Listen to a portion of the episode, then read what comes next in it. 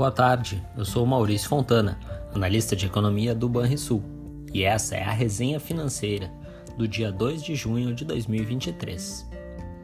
No ambiente externo, a incerteza sobre os próximos movimentos do Fed voltou a pairar no radar de investidores antes do encontro da autoridade monetária marcado para junho. Entre os destaques da agenda de indicadores, dados sobre o mercado de trabalho americano atraíram olhares. Assim, nos Estados Unidos, o livro Bege trouxe à tona uma perspectiva positiva de desaceleração da alta de preços em muitos distritos do país. Segundo o documento, a atividade econômica variou pouco na passagem de abril para maio, mas as expectativas de crescimento sofreram deterioração adicional. No entanto, o mercado de trabalho seguiu mostrando força, a partir de dados consecutivos de criação de emprego acima das projeções. Em maio, o relatório de empregos, o payroll, registrou a abertura de quase 340 mil novas vagas, ante uma expectativa de 190 mil.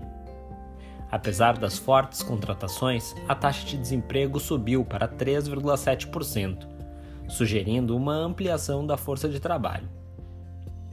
Porém, as pressões salariais seguiram diminuindo, o que deverá oferecer algum argumento para uma pausa no ciclo de ajuste monetário por lá. Ainda nos Estados Unidos, o índice de confiança do consumidor recuou de 103,7 pontos em abril para 102,3 pontos em maio. A semana do bloco europeu, por sua vez, foi marcada pela perda de fôlego da inflação ao consumidor, que ofereceu alguma calmaria ao tão tumultuado início de ano na região. A taxa anual de inflação ao consumidor da zona do euro desacelerou para 6,1% em maio, depois de registrar alta de 7% em abril. Além disso, a taxa de desemprego caiu de, para 6,5% em abril, atingindo mínima recorde. Por aqui, a semana que marcou o início de junho teve como destaque a divulgação do PIB do primeiro trimestre do ano, o que gerou mudanças positivas nas estimativas para diversos agentes de mercado, por conta da surpresa nesse importante balizador da atividade econômica doméstica. O PIB cresceu 1,9% nos três primeiros meses do ano, em comparação com o trimestre imediatamente anterior.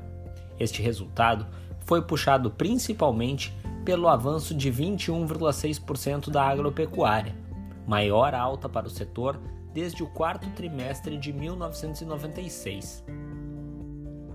Em relação ao mesmo trimestre de 2022, a atividade no país avançou 4%. No lado da oferta, o setor de serviços cresceu 0,6% ante o quarto trimestre de 2022, impulsionado principalmente por aumentos nos setores de transportes e de atividades financeiras.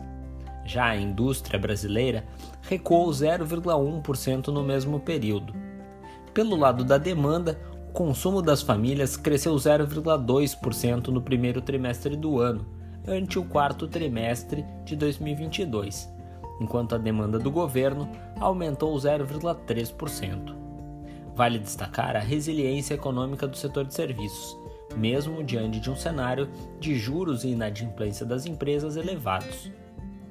O carrego estatístico desse avanço deverá garantir um crescimento acima do que era projetado, o que nos motivou a revisar nossa projeção para a alta de 1,7% em 2023. Já com relação ao nível de preços, o IGPM registrou deflação de 1,84% em maio, após marcar queda de 0,95% em abril. Em 12 meses, o indicador cai agora 4,47% e 2,58% no acumulado do ano. O destaque foi a deflação de 2,72% observada no índice ao produtor, a maior de sua série histórica, que foi influenciada pela redução dos preços de commodities como minério de ferro e soja.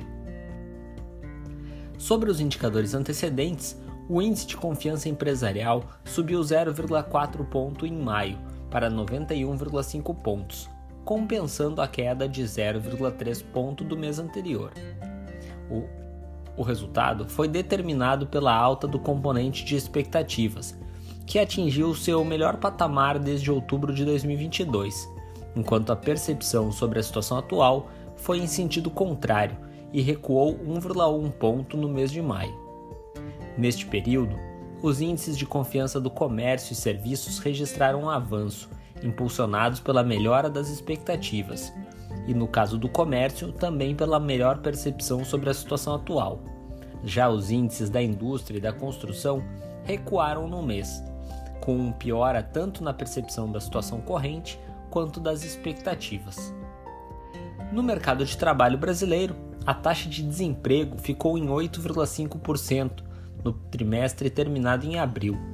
O índice mostra estabilidade em relação ao trimestre encerrado em janeiro e queda na comparação com o trimestre finalizado em abril de 2022, quando havia sido registrado taxa de desemprego de 10,5%.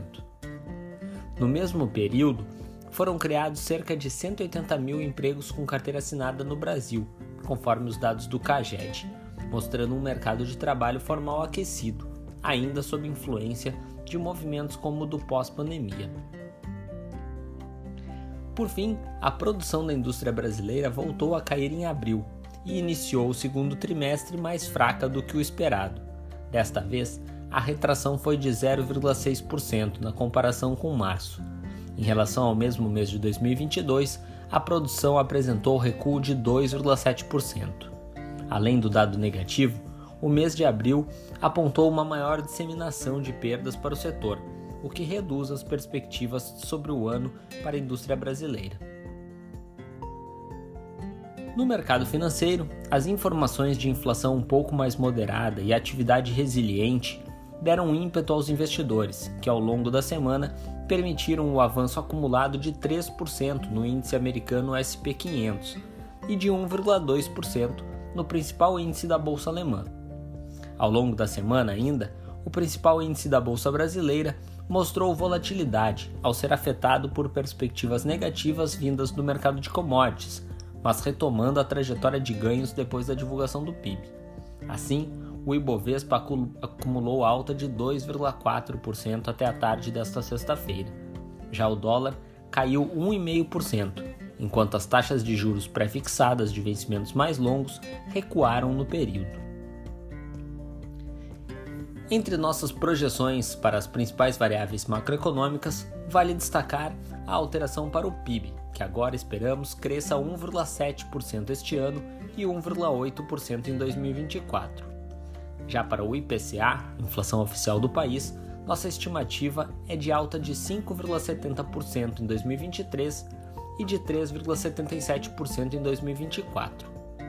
Para a taxa Selic, mantivemos a expectativa de que esta encerre o ano atual em 12,75% ao ano e encerre 2024 em 9% ao ano. Na agenda de indicadores da próxima semana, destaque no dia 5, segunda-feira, para o relatório Focus do Banco Central, com a atualização das projeções econômicas do mercado coletadas pelo Banco Central.